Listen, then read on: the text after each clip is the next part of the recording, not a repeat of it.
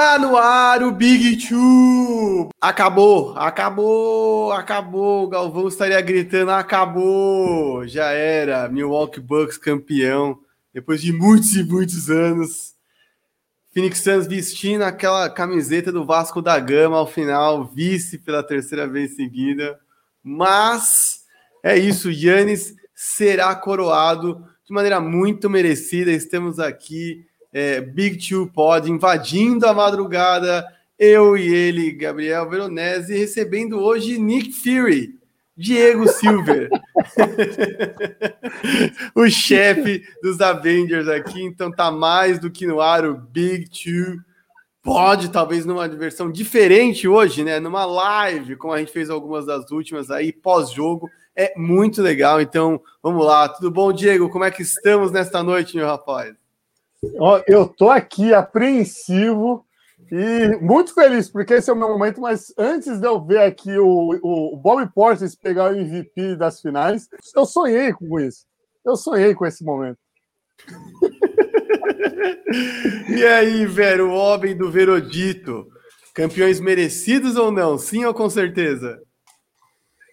Que pergunta. Essa pergunta seria fácil de responder, mas não é fácil de responder, né? Primeiro, boa noite para todo mundo, especialmente para o Silver. Há quem possa dizer: olha só, Big, Big Two mais convidado. Não, este é o Big Two, de fato, né? O Big Two somos o Marquinhos, mais o Diego Silver, que é o cara que faz todos os corres para gente, é o cara que faz as artes, é o cara que faz os links aqui para gente, é de fato a alma aqui do bagulho. Aí o Marquinhos ainda só bota a carinha aqui. É, então, dessa vez, botamos a câmera também na cara do Diego Silva. É, cara, é, assim, eu, eu até chegar a. Falaremos mais sobre a, a, a mística de Mike Budenholzer, mas é, eu achava que o time, era o time que menos merecia, né? Porque não jogava bonito, o time era carregado por individualidades, né? Mas não dá pra você falar que não foi merecido, cara. Se o Phoenix Suns encontrou todas as dificuldades que encontrou nessa final, é porque o Milwaukee Bucks correspondeu, é porque o Milwaukee Bucks chegou, é porque o Milwaukee Bucks brigou. Então, acho que é merecido, sim, é, o título para o Milwaukee Bucks. Cara, demais isso, né? Eu não gosto tanto dos chavões, vou ser honesto, mas alguns eu gosto muito, né? Eu sempre fico naquela dúvida se é clichê, é verdade, ou se era verdade, por isso virou clichê. E eu acho que campeona... defesas seguem vencendo campeonatos, né? Mais uma vez a gente vê de um confronto entre as duas melhores defesas da NBA, né? Defesas dos playoffs nessa, nessa temporada, chegando até a final, e coincidentemente a melhor defesa dos playoffs saindo coroada campeã. E eu acho que com certeza tem muitos méritos. Ainda vamos ver gente elogiando o Mike Budenholzer aqui. Vem, vem. E não deixe de deixar seu like e compartilhar com os amigos. Vem, que vai ter elogio a Mike Budenholzer, vai ter elogio para Chris Middleton, vai ter é, eu acho que um assunto muito, muito legal que eu vou abrir daqui a pouco aqui, vou jogar para a gente, falar sobre como o Yannis é um cara pouco reverenciado, talvez seja, pela, pelos jogadores da NBA e pela galera em geral, com tudo que esse cara faz. E hoje ele foi um absurdo novamente. Terceiro jogo de 40 pontos é, numa final de NBA, não é para qualquer um. Mas vamos lá, né? Aproveitando que o Vera está no meu pé já está jogando aí as tardes nesse entrosamento maravilhoso se inscreva no canal, acione o sininho.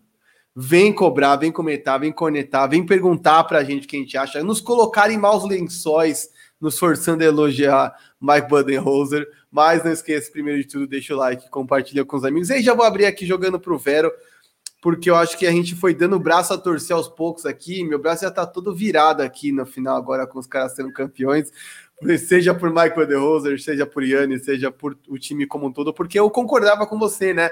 Não era uma das equipes que a coisa fluía, né? Você sentia sempre forçada aos trancos e barrancos, é, e os caras jogaram demais, eles foram capazes de anular praticamente o Phoenix Suns, né? Devin Amanda Booker teve mais um jogo horroroso.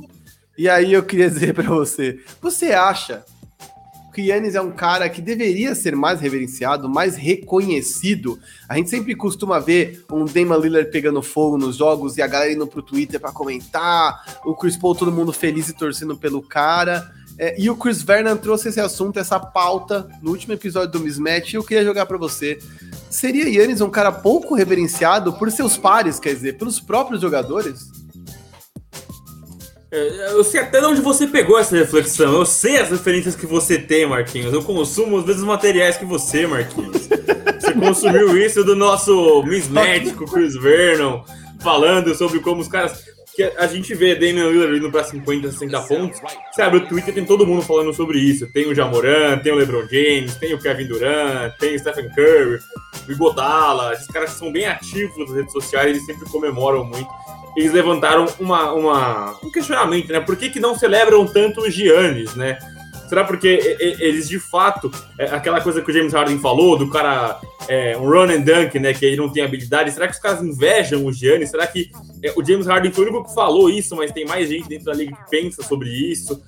É, eu acho que sim, eu acho que a gente demorou para entender o tamanho do Giannis.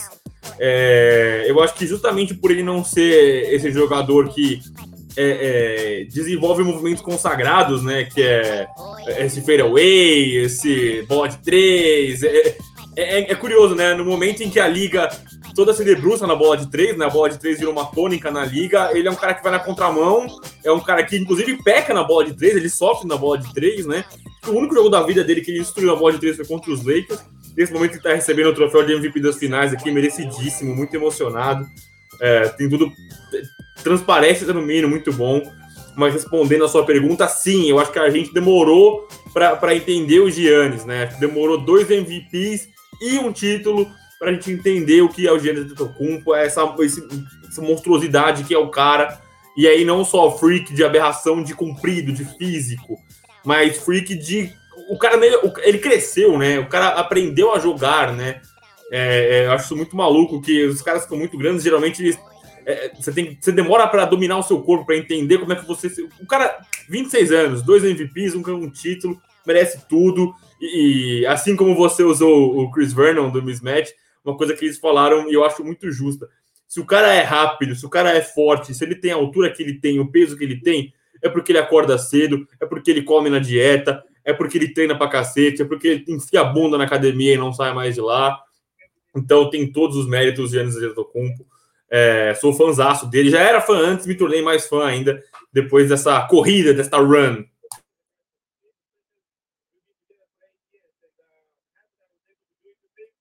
Meti o Marcilhão aqui só para dizer que vou jogar a mesmíssima pergunta para você, Silver. Enfim, vi que você estava concordando com isso, só vou acrescentar que se há, enfim, se você concorda com isso que o Vera estava falando, se há essa dificuldade de reconhecer o valor do homem grande, né? Do cara que é, enfim, é abençoado por atleticismo, por físico, seja um Shaquille O'Neal, seja qualquer outro cara, e não necessariamente o cara do crossover, né? Eu acho que nessas finais a gente tinha justamente não de forma antagônica, né? Mas tinha esse lance, né? De muita gente torcendo por um Chris Paul, que é um cara dos armadores originais, pass first mentality, né? Esses caras que passam a bola primeiro, capaz de impactar o jogo fora dos números. E tem esse cara que é um monstro, né? Que a gente tá vendo aí o emocionadaço recebendo o Finals MVP, que é um cara que saiu de vender coisas no farol na Grécia para ser coroado como o melhor é, jogador de uma final de NBA. E aí eu te digo, cara, o que, que esse cara precisa fazer para ser reconhecido? Quer dizer, há essa dificuldade de reconhecer o valor do homem grande? É, eu, eu tô olhando lá porque tá no momento que ele tá gritando e, tipo, abraçando todo mundo, ele já tá com cara de choro de novo. Tipo, vê esse cara grande, ele tava. Acabou o jogo, ele foi cumprimentar uma galera lá, que a gente estava até antes tentando entender quem que era, e sentou para chorar. Aí o cara fala no telefone com alguém chorando. Aí o cara dá um discurso, volta a chorar. Caraca, se esse cara que, como o Veronese falou, ele falou muito bem, que é back-to-back MVP, a gente ainda tem que lembrar que ele é MVP, foi MVP e Defense Player of the Year no mesmo ano. Campeão da NBA com 26 anos. Dois anos, é, ele foi campeão da NBA mais novo do que Michael Jordan e do que LeBron James. A gente estava até brincando no backstage. Será que teremos aí é, é, as discussões que todo mundo gosta de quem que é o maior e colocando agora Yannis Antetokounmpo, já que o cara foi mais novo, né? E o, o, não, não dá para entender o que, que falta. E não dá para entender a falta de empatia pela narrativa, né? Já que a, a gente fala várias vezes, a NBA é feita por narrativas, a gente tem um cara que você falou agora, saiu de vender, de, de vender coisas no farol na Grécia que tem, tem a história que virou até a história de um tênis dele, né? que no uhum. primeiro ano dele de Milwaukee, ele saía, todo, toda a luva que ele recebia de jogo, ele ia no Western Union e mandava tudo para a família dele na Grécia. E aí teve um jogo que eh, era antes de um jogo, ele foi no Western Union, ele depositou todo o dinheiro e esqueceu que ele precisava de dinheiro para o táxi para voltar para o hotel. E aí ele foi da Western Union até o hotel correndo. Né? Tipo, é, é, é o, olha o tamanho da humildade que esse cara, olha o tamanho do ser humano que esse cara, as, as coletivas de imprensa desse cara. Tipo, não dá para saber o que, que ele precisa fazer. Tipo, não que ele precise fazer alguma coisa, mas não tem o que, não tem o que, o, o, o mais o que é, Yannis Antetokounmpo precise é, provar. Agora as, as, discussões vão ser: será que vão ter um back-to-back -back, é, é, campeonato, é, o, o, título da NBA, um back-to-back -back MVP das finais? E quem sabe um tripit em, em, em, Milwaukee, porque aí a gente está entrando numa discussão que talvez seja grande o suficiente para o nível, para o teto de Giannis Antetokounmpo. Cara, incrível isso, né? E eu não sei se a gente tem isso historicamente, tá? Aí, galera do, dos números e dos fatos curiosos, por favor, traga isso, porque eu não lembro de ter três irmãos campeões em dois anos seguidos, né? Ano passado a gente teve o primeiro irmão Antetokounmpo campeão pelo Lakers, esse ano tem dois, né? Tanassis ali, símbolo do eu, eu, acho que nunca existiram três irmãos campeões, de fato, né? Eu é, acho que então. os únicos irmãos campeões, não sei se são os únicos, mas os últimos foram os irmãos Gasol, né? O Paul e o Mark Gasol foram os últimos campeões, mas três, a não ser que a família Plumlee ressurja na NBA, com Miles, Mason e Marshall Plumlee, acho que serão os únicos campeões aí da NBA. Cara, eu tô tentando aqui puxar os comentários, mas que bom que tem muita gente hoje. Hoje tem muita gente. O Cauã, como sempre, tá aqui. Antes da, da, da, da tocar o sinal da aula aqui, ele já tá aqui dando um, um arroz aqui pra gente. Muito obrigado, Cauã. O Alan também. O Jota, que avisou que é o Cebucks em seis. E muita gente, especialmente, celebrando o Giannis, veja só, né? O pessoal é, celebrando a Jaque emocionada, tal qual o Giannis. Teve gente que comparou o Giannis com o Gabriel Jesus, falando que é só no choro mesmo. Mas existem comentários aqui mais para baixo que já tem um teor mais polêmico. Eu não vou pular nesses comentários já é, do Felipe Lopes, porque eu, eu, não vou adiantar a pauta ainda. Mas estou de olho aqui, daqui a pouco eu jogo ali na tela, né? É... Eita! Antes de eu, de eu, de eu passar ali para passar para essa, essa próxima, esse gancho, é, uma coisa que eu vi falando antes da, das finais, né, era sobre se o Giannis se tornaria o maior estrangeiro da NBA, né? Se ele seria o maior estrangeiro da NBA. E se essa discussão estava em pauta antes das finais, ele double MVP e é, campeão da NBA, eu acho que a gente tem poucos argumentos para jogar contra isso, não, Marquinhos? Cara, difícil, né? Porque, enfim, eu acho que em termos de potencial, sim, estamos de frente para talvez o, o, maior europeu da história da NBA, talvez o maior estrangeiro da história da NBA, em termos de potencial, tão jovem, é, tão premiado, né, em termos individuais e agora coletivamente, né? Tem que lembrar que, enfim, Dick Nowitzki demorou muito tempo para ser campeão e por mais que tenha ficado muitos anos na NBA, nunca teve anos de anos Etetokounmpo, né? Desculpa, cara, assim, nós podemos discutir a contribuição ao longo de 20 anos, então, assim, é óbvio, o Yannis está só começando a jornada dele, a gente acha que tem que esperar muito mais desse cara daqui para frente, mas em termos de potencial, acho que sim, estamos de frente para o cara que pode ser o maior estrangeiro da história da NBA, o maior europeu, é, ele que é um cara que, enfim, vem de uma linhagem toda especial. Fiz um story, um story não, né, um Reels falando sobre ele no meu Instagram. Comentei que ele vem da mesma linha tribal de Hakim Olajuwon na Nigéria, um cara que foi forjado ali, é, não no Olimpo da Grécia, mas nos faróis e tudo mais. Então, assim, acho que é um cara que tem uma história incrível é, muito, muito vencedora, muito de aposta, de fé, de trabalho. Acho que você falou muito bem quando você falou se ele é rápido, se ele é, se ele é grande, se ele corre do jeito que ele corre. É porque é um cara que só pensa em trabalhar e só pensa em vencer e faz tudo para isso acontecer. É, e eu acho que sim. Inclusive, velho, eu falei isso em outra oportunidade, eu queria falar isso aqui na do, com o Diego Silver presente, porque eu queria até saber a opinião dele, até como técnico, porque eu acho que a gente está vendo uma mudança de mentalidade, né? A gente se acostumou muito a reverenciar o cara que fazia os 70 pontos pelo time. Nossa, esse cara faz 70 pontos, esse cara faz um triple-double. Até hoje a gente vê um pouco disso, né? Do cara concentrar o protagonismo para resolver os problemas do time e trazer a vitória. E eu acho que ele é um cara que sim é capaz de meter 50 pontos, 14 rebotes, acho que hoje foi uma coisa surreal, assim, 50 pontos, 14 rebotes, 5 tocos, mas eu acho que ele é um cara que na hora do vamos ver se precisar de uma bola de fora, ele dá a bola na mão do Middleton e confia no cara. Se ele precisar infiltrar e soltar para o Drew Holiday, ele solta para o Drew Holiday. Ele não é um cara que necessariamente vai para as coletivas e diz: Ah, eu sei que eu sou responsável pela vitória hoje. Não, não há humildade quando deu toco, assumiu. Cara, pensei que eu ia tomar enterrado na cabeça. E eu acho muito legal, muito bom que a gente tenha cada vez mais esse tipo de liderança agregadora. Caras que conseguem sim fazer a diferença no jogo e, enfim, são forças motrizes imensas dentro das suas equipes, mas que entendem a importância dos outros, né? Que não necessariamente vão fazer com que os outros se sintam piores ou pressionados ou qualquer coisa do tipo, mas sim, cara, eu confio em você, vai lá e faz. Eu tô aqui e você sabe que eu vou fazer o que eu tenho que fazer, mas eu preciso de vocês todos para vencer. E eu acho que, enfim, acho que isso é muito legal, né, Silver? Você como técnico deve ter visto algumas vezes em que muitas vezes a molecada quer resolver e quer meter todas as bolas, e assim, olha a performance do Devin Booker e olha as performances do Yannis nessas finais exclusivamente, né? Não vou comparar jogadores, mas assim, performance.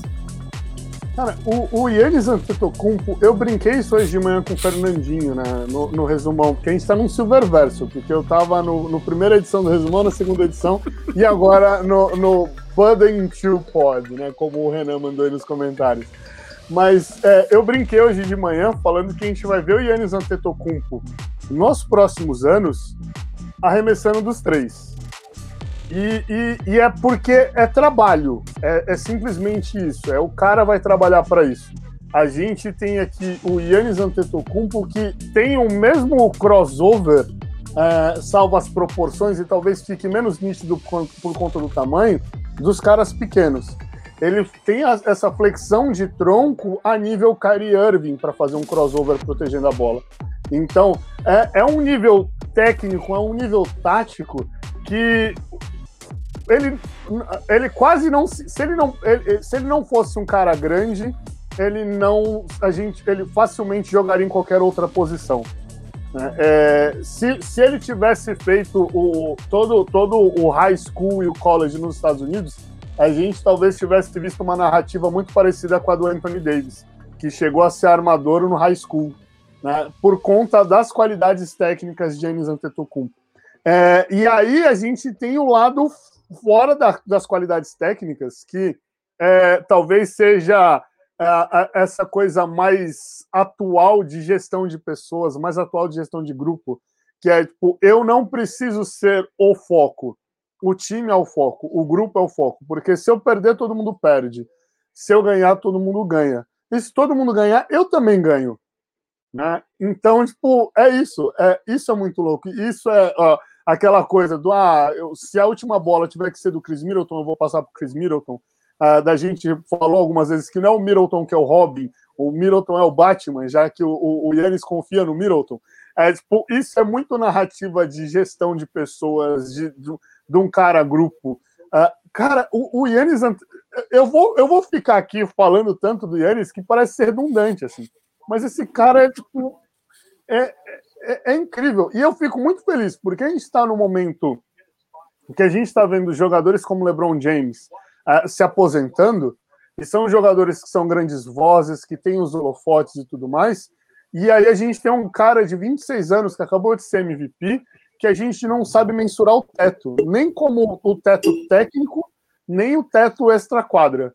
Né? E aí a gente, se for falar de voz ativa, no ano passado ele era uma das frentes a não entrar em quadra quando tiveram o, quando, quando teve, tiveram os casos uh, de toda a movimentação do Black Lives Matter. Então, tipo, ele também é uma voz fora de quadra. Né? E ele só tem 26 anos. Isso é muito louco pra gente que é pirado nesse negócio aqui, que daqui três, quatro anos a gente só vai estar falando desse cara que está chorando de novo, abraçando alguém ali, não sei quem que é. Meu Deus, esse, esse cara ele vai, ele não vai ter, ele não vai, vai ter que se reidratar ali, vai para o hospital daqui a pouco. É, cara, eu só queria aproveitar, antes de você passar de novo você, Marquinhos, eu aproveitar que a gente está com uma audiência muito legal hoje, tem mais de 120 pessoas assistindo. Gente, muito obrigado por todo mundo estar aqui com a gente. Comentem aqui que a gente vai chamar aqui os comentários. Indiquem para seus parceiros que curtem o basquete. Quanto mais gente, mesmo aquele que está começando a curtir agora, chama ele também para discussão, que é importante para a gente. Deixa seu likezinho, que é super importante para a gente, para a gente continuar fazendo nosso trampo aqui. É... E só para passar uma régua da minha parte do Giannis, tem muita coisa que entra nesse pacote do Giannis, né? É... Além de tudo que a gente já falou, quanto ele trabalha, quanto ele se dedica e tal. É... Pegando o carona nesse comentário do Renê Pô, não é que o cara fez 50 pontos contra o Charlotte Hornets numa noite de terça-feira. Ele fez uh, 50 pontos no jogo decisivo, é o jogo que levava o caneco. Então o cara foi, fez 50 pontos. Para quem reclamava dos lances livres dele, ele fez os lances livres, ele teve uma noite histórica no lance livre, foi espetacular o aproveitamento dele lance livre. E uma coisa que eu gosto muito do Giannis, né? É, é, ele é um cara muito educado, ele parece ser muito aquele cara criado pela família por perto, assim, né? Esses dias teve uma entrevista dele porque ele perguntou é, como que ele queria falar que ele ia fazer xixi. E ele usou um termo em inglês que é tinkle, né? Que é o famoso pipi, né? Foi dar um xixi ali. E aí ele ficou perguntando se era educado, né? É educado falar isso? O cara tá, tá preocupado em ser educado na entrevista coletiva. Achei muito bacana. E, e aí, todos os aspectos do Giannis, né? A, a, velocidade, a gente fica muito preso na força dele, no corpo, e a gente fala que ele é um cara muito rápido, muito forte, enfim. Mas ele é um cara que define muito rápido perto da cesta. Tem muita bola que você tem que pensar muito rápido. Se você vai fazer uma bandeja, se você vai só deixar a bolinha ali em cima, você vai enterrar. Ele sempre pensa nisso muito rápido. Isso é coisa de quem lê o jogo, isso é coisa de quem entende o jogo. É, se o Giannis entendeu que ele não pode ficar forçando esses arremessos de meia, longa distância, na, na, parte final do jogo, e que a gente sempre criticou, eu, Marquinhos, aqui no Big Two, a gente sempre xingou, mano, para inventar isso e tal. Ele foi entregar em outras partes. Então, assim, se a gente pegar as finais, talvez o momento mais icônico das finais seja o toco dele no DeAndre Ayton. E o cara entendeu, ó, se eu não consigo, se eu não consigo entregar aqui na longa distância, eu vou entregar em tudo o resto que eu posso entregar. Eu vou ser um trator na defesa. Hoje ele deu toco no último quarto de novo. Hoje, quem pega, quando o Chris Paul pegava a bola, quem chamava a marcação era o Giannis. Então o Giannis foi para cima do, do Chris Paul. E, e, eu gosto muito do Giannis, que assim, é, a, a, gente fala muito. A, a, eu sou um desses que embalo nessas, né? Às vezes você vê o Rudy Gobert tomando um, um pôster na, de alguém, você fala, tá aí, sou Defensive Player of the Year, não sei o que lá. E é difícil você ver o Anthony Davis, por exemplo, tomando isso. Porque o Anthony Davis ele é safo, ele sabe que ele vai tomar o pôster, ele nem pula, ele nem pula. E aí você não consegue ter esse, esse tipo de exposed, né? Você falar, e o Giannis é um cara que não tem medo disso, né? Não vou falar que o Anthony Davis ele tem medo disso, mas ele sabe que vai dar ruim para ele. O Giannis ele está absolutamente cagando para isso. O Giannis ele vai, ele se joga. Se é para tomar o pôster, eu vou tomar o pôster. É, eu acho que o toco Anthony Davis é uma coisa que ilustra muito bem isso, né? Ilustra a inteligência dele. Quando ele vê o, o, o Devin Booker levantando o braço, ele já faz movimento para buscar o, o, o DeAndre Ayton, ele já sabe que vai vir um lobby, ele dá o toco ele não tem medo, cara. Ele tem cagaço de nada. Ele falou: ó, manda aí, se é pra tomar o pôster, eu vou tomar o pôster. Ele abraçou o Chris Paul e ele fez cagada marcando o Chris Paul, né? Teve uma bola lá que foi dois e a falta. Mas ele não tá com medo, cara. Ele fala, mano, eu vou fazer o que eu posso fazer. Eu, cara, é, é, o que eu mais gosto num jogador, quando ele entende no que, que ele é bom, no que, que ele não é bom, ele consegue transmitir isso pros caras. Eu acho que isso também foi importante na conquista do Milwaukee. Você saber que você não tem só um cara, que ele não quer os holofotes. Ele não tem problema nenhum em dividir com os outros. Cara, é demais isso, você falou, demais, só, de verdade. Só pegar esse gancho da defesa do Vero, tem uma outra, ó, tem uma outra fala que eu, eu, acho que eu acho que foi o Vero que trouxe algum dos Big Twos, que ele fala, ele falou sobre o arremesso do Yannis, né? Falando do arremesso dos três, que o Yannis estava tipo, lá, eu vou arremessar mesmo, mas não é o, o eu vou arremessar mesmo porque eu sou um fodão, é tipo, ah, eu vou continuar tentando. É isso. Ele defendendo o Chris Paul, vou continuar tentando. Ah, é, é, isso é muito louco. Isso é, caraca, é maravilhoso, é de verdade, porque não tem não tem essa a, a maldade do eu sou o mal, eu sou o melhor, eu vou continuar tentando. Dá para ver ele falando, tipo, eu vou continuar tentando porque uma hora vai dar certo, eu vou melhorar nisso. Isso é muito bonito de ver.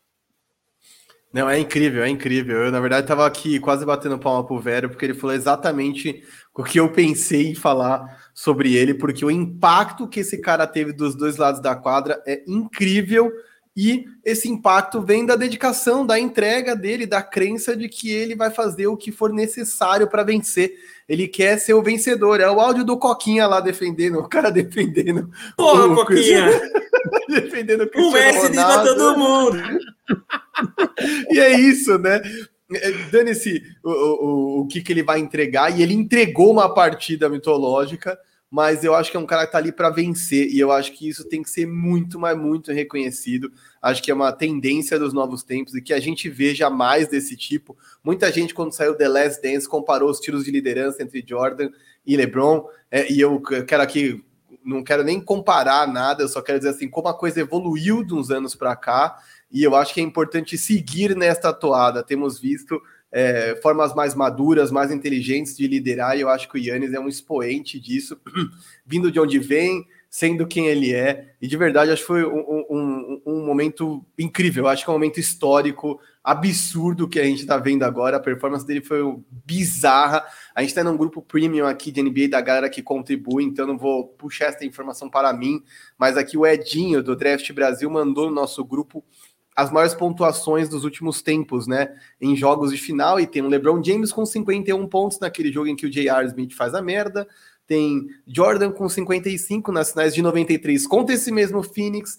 Tem Jay West com 53, Rick Barry com 55, Elgin Baylor com 61, que é o recordista, e o Bob Perry com 50. Quer dizer, olha onde o Yannis está se colocando aos 26 anos de idade, né? Um cara com múltiplos MVPs, jogador de defesa do ano, Finals MVP e campeão. Quer dizer, nesse hall aí, com esses prêmios que eu citei, só tem ele, Jordan. Então, assim, não é que ele é o Jordan já. Ainda tem uma longa estrada, mas quer dizer, olha, aí, olha com que idade esse cara foi campeão e foi capaz de realizar tudo isso. Então, assim, foi um absurdo, cara. Foi um absurdo. A gente vai ficar aqui realmente um tempão ainda elogiando o grego, Sim. mas para não trazer somente o lado bom desta final, que com certeza a coroação do grego é o ponto alto para mim é, por tudo aquilo que, enfim, se deve valorizar num jogador de basquete, o impacto dele em quadra. Mas teve gente que subiu, né? Teve gente que merecia muito mais, tinha gente que tinha muito mais torcida.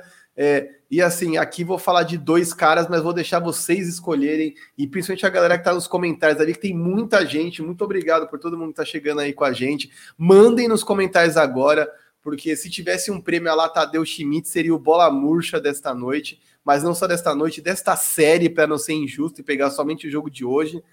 Mas, velho do céus, Chris Paul e Devin Booker não ficaram devendo nessas finais, não, cara. Sem desmerecer, sem desmerecer a defesa do Bucks, tá? Pelo amor de Deus, é, antes que a galera é, surte aí.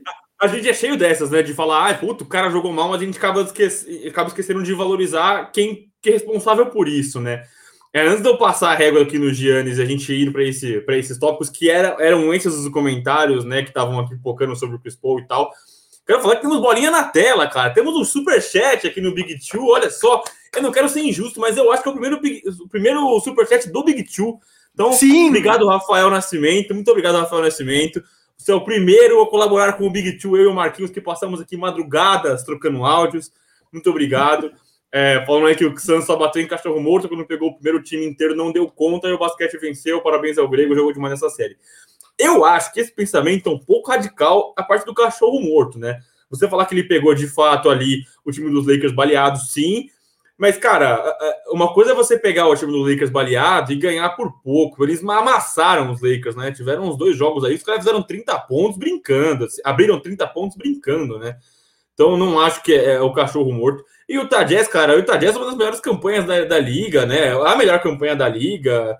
Pô, o Tadjess é, jogando basquete bonito, a gente cansou de elogiar aqui, eu e o Marquinhos, sobre como o Snyder montava sistemas e mais sistemas e mais sistemas. Você botou o DeAndre Ayton contra o Rudy Gobert, cara. É, é, não dá para você esperar muito mais desse time do, do, do, do Phoenix Suns, cara. Eu acho que eles mereceram chegar onde chegaram e aí faltou o Genesepa, faltou, eu diria Michael Kyle, do Eu Patrulho as Crianças, o Genesepa, o não sei o que, entendeu? Faltou ali o sazonzinho. E aí, voltando os comentários aqui, que começaram aqui em cima, para não ser injusto, faltou o Chris Paul, né? O Chris Paul faltou demais na final. Tudo que ele fez deu errado, cara. Parecia. É, é surreal. Sabe aquele seu primo que vem e você fala, mano, tem que esconder os brinquedos que ele vai quebrar tudo. O Chris Paul quebrou tudo, cara. Tudo deu errado com ele, ó. Aí o Felipe Lopes foi o primeiro a falar aqui. Chris Paul pipoqueiro, Stephen Curry maior que o Chris Paul. E, de fato, cara, para mim, é, eu acho que o Booker e o Aiton, eles cometeram erros.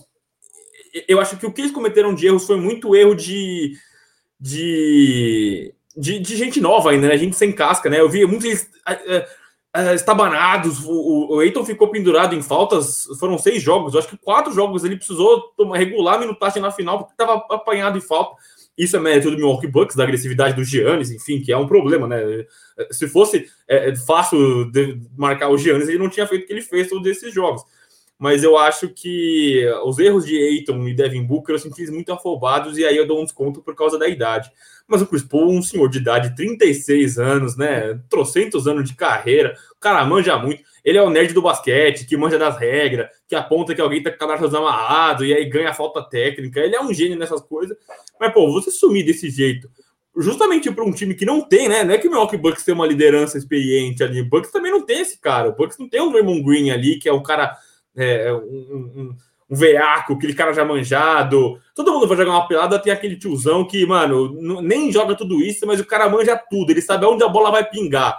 E, e o time do Bucks também não tinha esses caras, né? O experiente do Bucks é o Brook Lopes, é o PJ Tucker. Não, esses caras não são os líderes vocais do time do Milwaukee Bucks. É, e aí eu senti muita falta, sim, do Chris Paul, né? Eu acho que ele não tem muito. Vai falar de lesão, enfim, mas uh, não dá pra você descontar a lesão do Chris Paul, sendo que Giannis Antetokounmpo estendeu o, o joelho da jeito que ele fez e voltou para fazer o que tem feito, né? Eu, para mim, de longe, passo todos os panos do mundo pro DeAndre, pro DeAndre Ayton e pro Devin Booker, eu só não passo o pano pro Chris Paul. Osso, né? E Diego, vamos lá, né? É...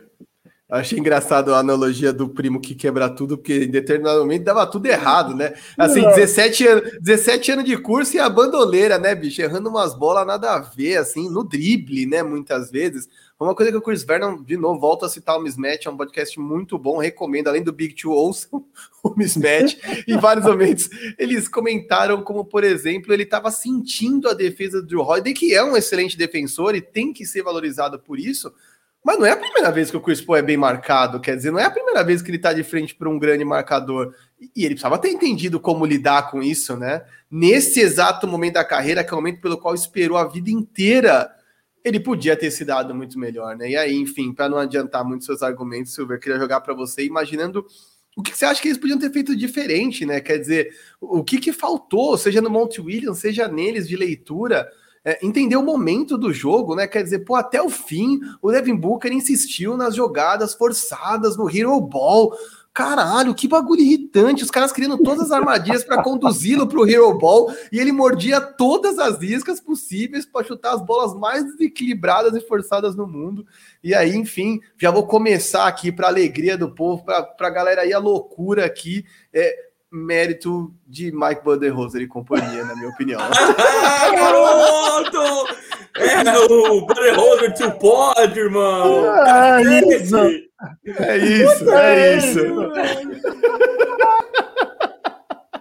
meu braço, meu braço já deu quatro voltas, já não tá mais torcido, já deu quatro voltas. Já. É isso. Mas, Marquinhos, cara, é...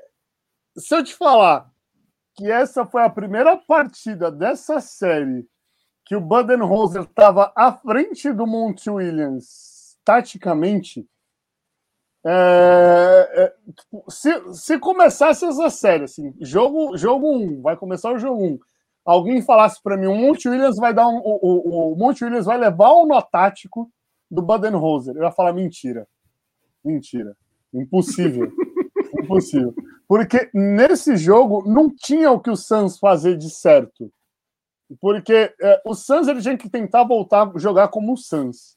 E eles tentaram voltar a jogar como o Suns. Eu falo isso daquele time mais altruísta, bola passando na mão de todo mundo. Uh, a gente teve muito problema de, de, turnover do Chris Paul fazendo a transição.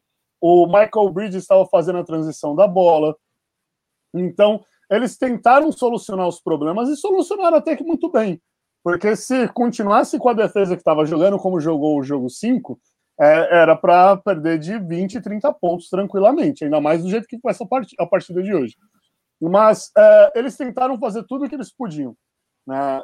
Fizeram, jogaram coletivo. Uh, o, o, Devin Booker começou a receber a bola do lado de baixo da cesta, do lado, do lado esquerdo da quadra, para atacar para o lado direito, que é o que ele gosta de fazer.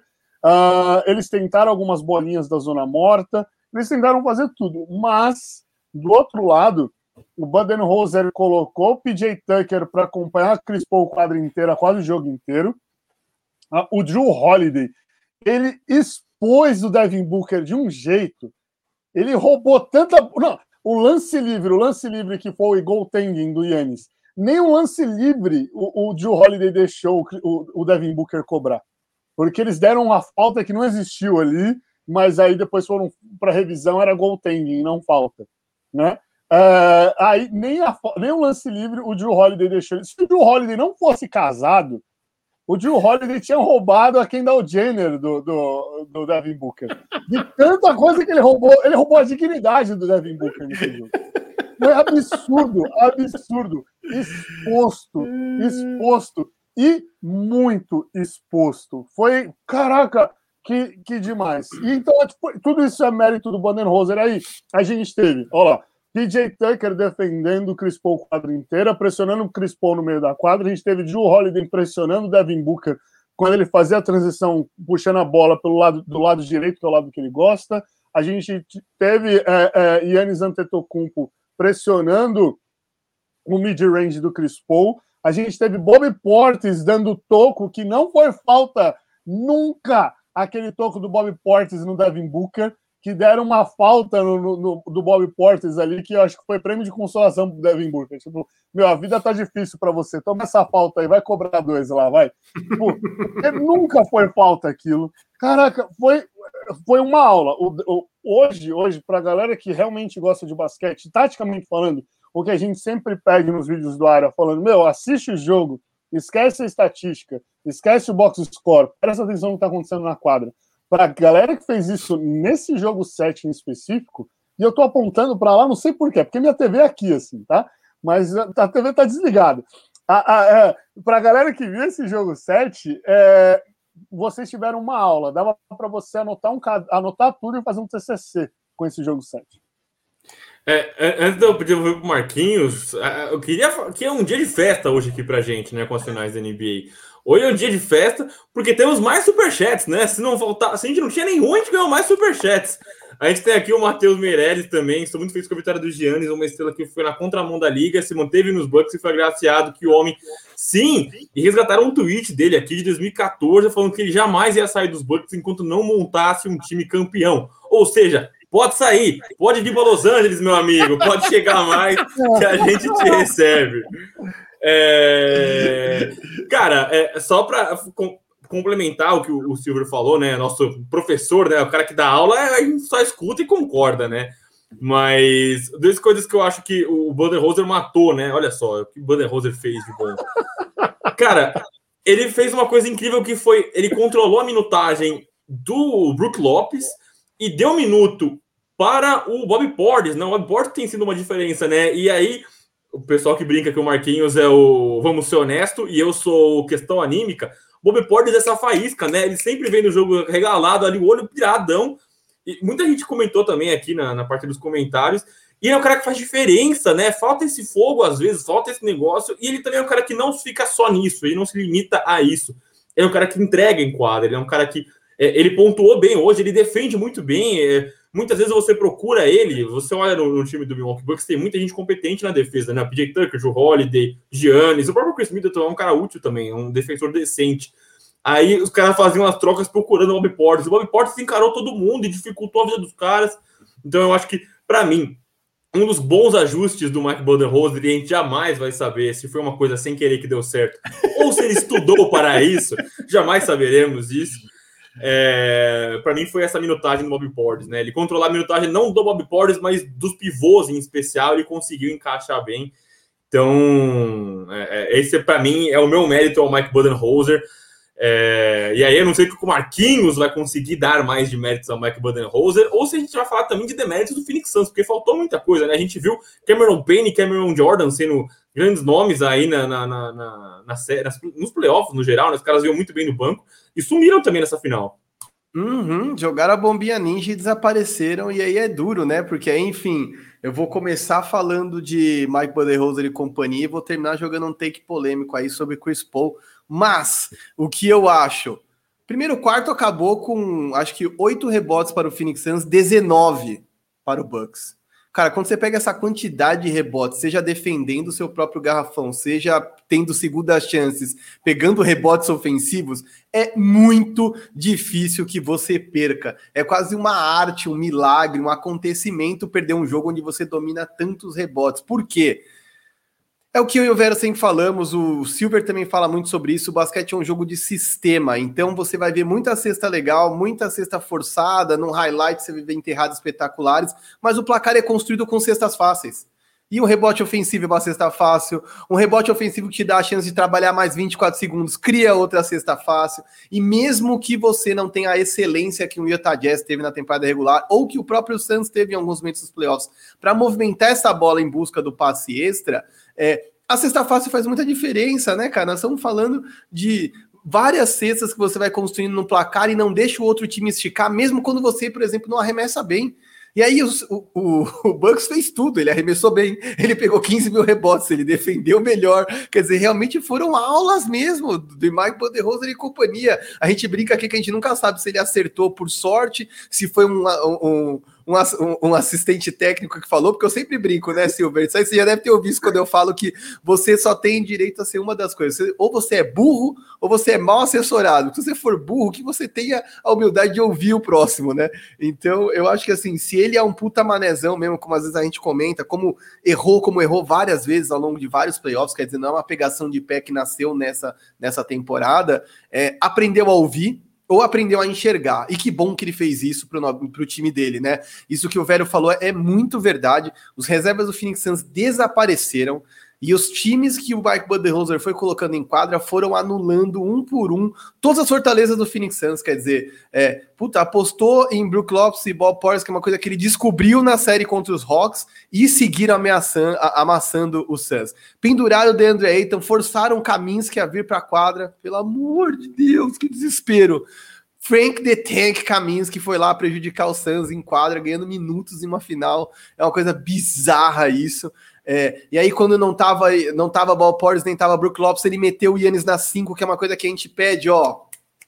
Puta, faz temporadas que eu tô pedindo isso, né? Quer dizer, o Yannis pode sim se tornar um bom chutador de três treinando, ele pode sim se tornar um cara chutador de meia distância, mas onde o Yannis tem impacto, é transição, velocidade, bola lá dentro. E aí, quando o Yannis jogava na 5, ele, ele arrebentava não só o ataque, porque ele pendurava o DeAndre Ayton e amassava quem quer que viesse no caminho, Jay Crowder e quem viesse, como ferrava o Suns no ataque, porque o Chris Paul, ao invés de procurar o mismatch, que era um Brook Lopes ou um Ball Porres, dava de cara com o Yannis, que não é o mismatch, né? Que é um cara grande com capacidade para marcar caras muito menores, com uma velocidade lateral incrível, com uma inteligência muito incrível. Então, seja no drop, seja colando no corta-luz para fazer aquela blitz, o Yannis é o cara que matou a pauta desses caras, então os caras tinham que ficar fugindo. Em determinado momento, a fuga do Suns era o PJ Tucker, que, mano, é um dos melhores defensores da liga. Quer dizer, você tá fugindo de um e caindo numa armadilha pior ainda. E eu acho que isso sim são aulas de Mike Poderoser. Gravem aí, o Otávio, que tá sempre comigo no Instagram, da outra vez gravou o vídeo elogiando o Mike Poderoser. Ele vai gravar um monte de partes minhas elogiando o Mike Poderoser,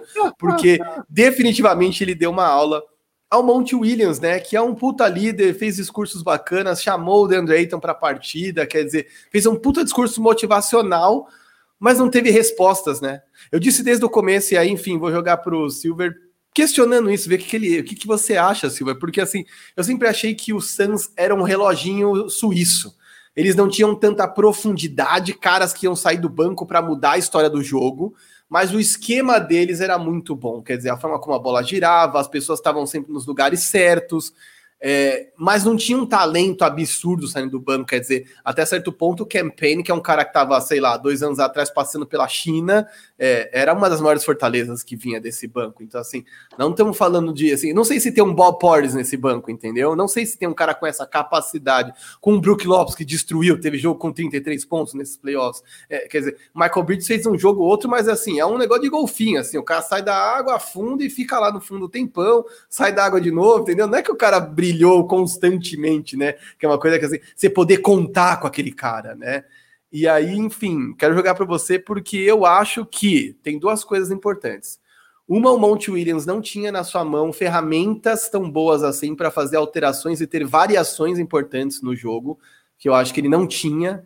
E a outra coisa complexa, complexa que para mim é o hot take que eu vou jogar aqui, quero ver a galera reagindo nos comentários, é o quanto essas finais vão fazer um desserviço à narrativa na carreira de Chris Paul.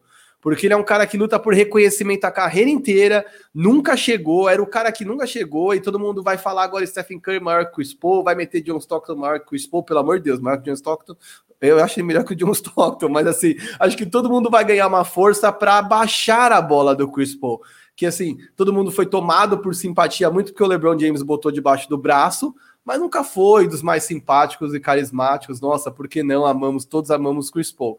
Assim, as pessoas admiram, mas não sei se amam o Chris Paul, são coisas diferentes. E aí, enfim, me diga, Silver, você acha que faltaram peças na mão de Monty Williams para ter variações no esquema tático? É, ou, é, e, ou não, né? E se você acha que essas sinais serão ruins para o legado de Chris Paul?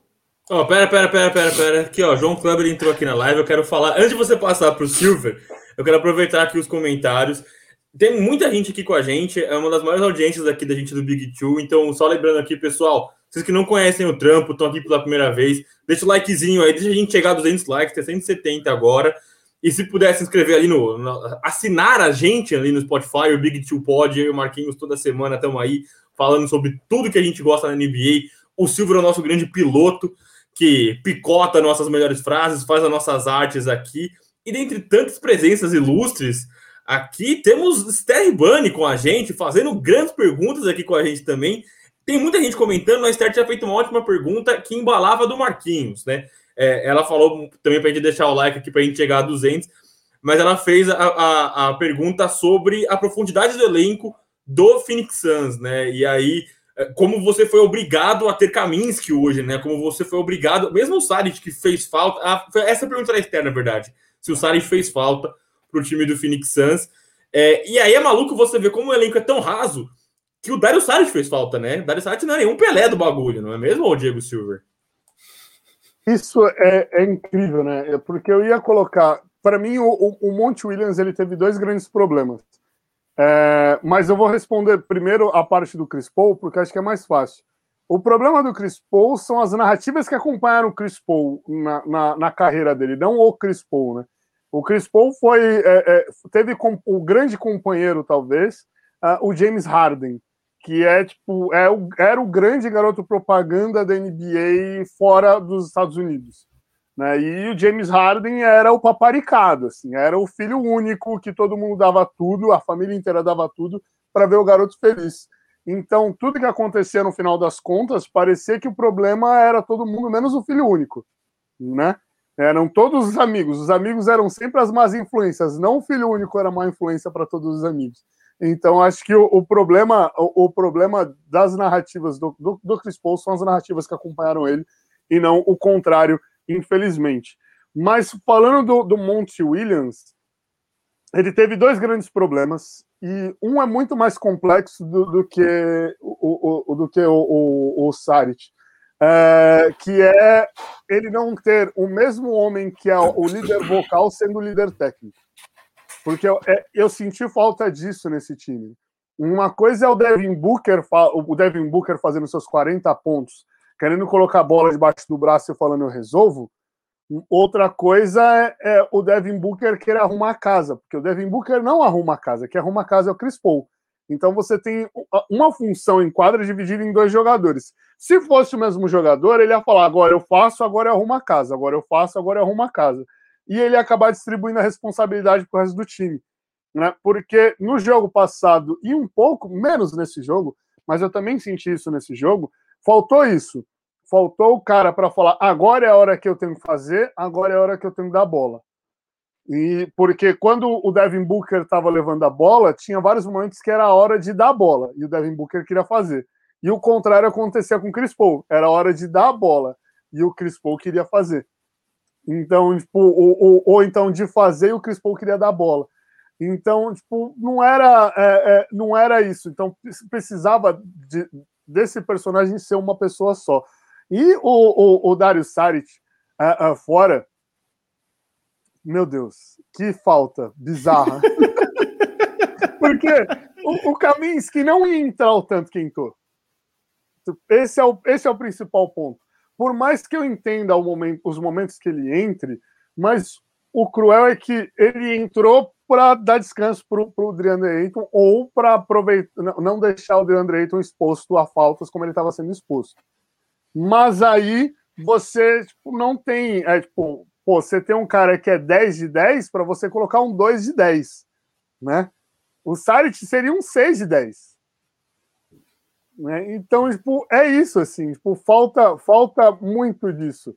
Falta muito disso o, o, o, no banco, no banco do Monte Williams. Aí eu só abri a outra janela aqui porque eu achei que eu estava pixelizando, desculpa. é, mas falta isso no banco, no banco do Monte Williams, né? É, que é, que é, é, é, talvez, talvez, eu não vou dizer que ganharia o jogo, mas a, a final seria diferente. E aí a gente tem o que é algo que me incomodou no jogo 4, que me incomodou no jogo 5, que me incomodou no jogo 6, e o Marquinhos falou no Big Two, não sei se no do sábado ou no do meio da semana. Às vezes eles esqueciam dos jogadores. Nessa série a gente teve um jogo do, do Jay Crowder com 6 de 6, dos três. E eu fiquei, ué, se o cara tá 6 de 6, por que, que ele não chutou 10? né? tipo, pô, ele tá 6 de 6, cara. Não é que o cara começou a errar e a bola caiu. Dá a bola pro cara, dá a bola pro cara. No jogo passado, o Michael Bridges, 5 de 6. Por que, que ele só chutou 6? Por que, que ele não chutou 12, 15? O cara dá 5 de 6. O cara errou a sexta bola. Ele não errou a primeira. Ele errou a sexta bola. Tipo, caiu. Você não vai mais fazer. Você errou, acabou seu 100%, vai pro banco.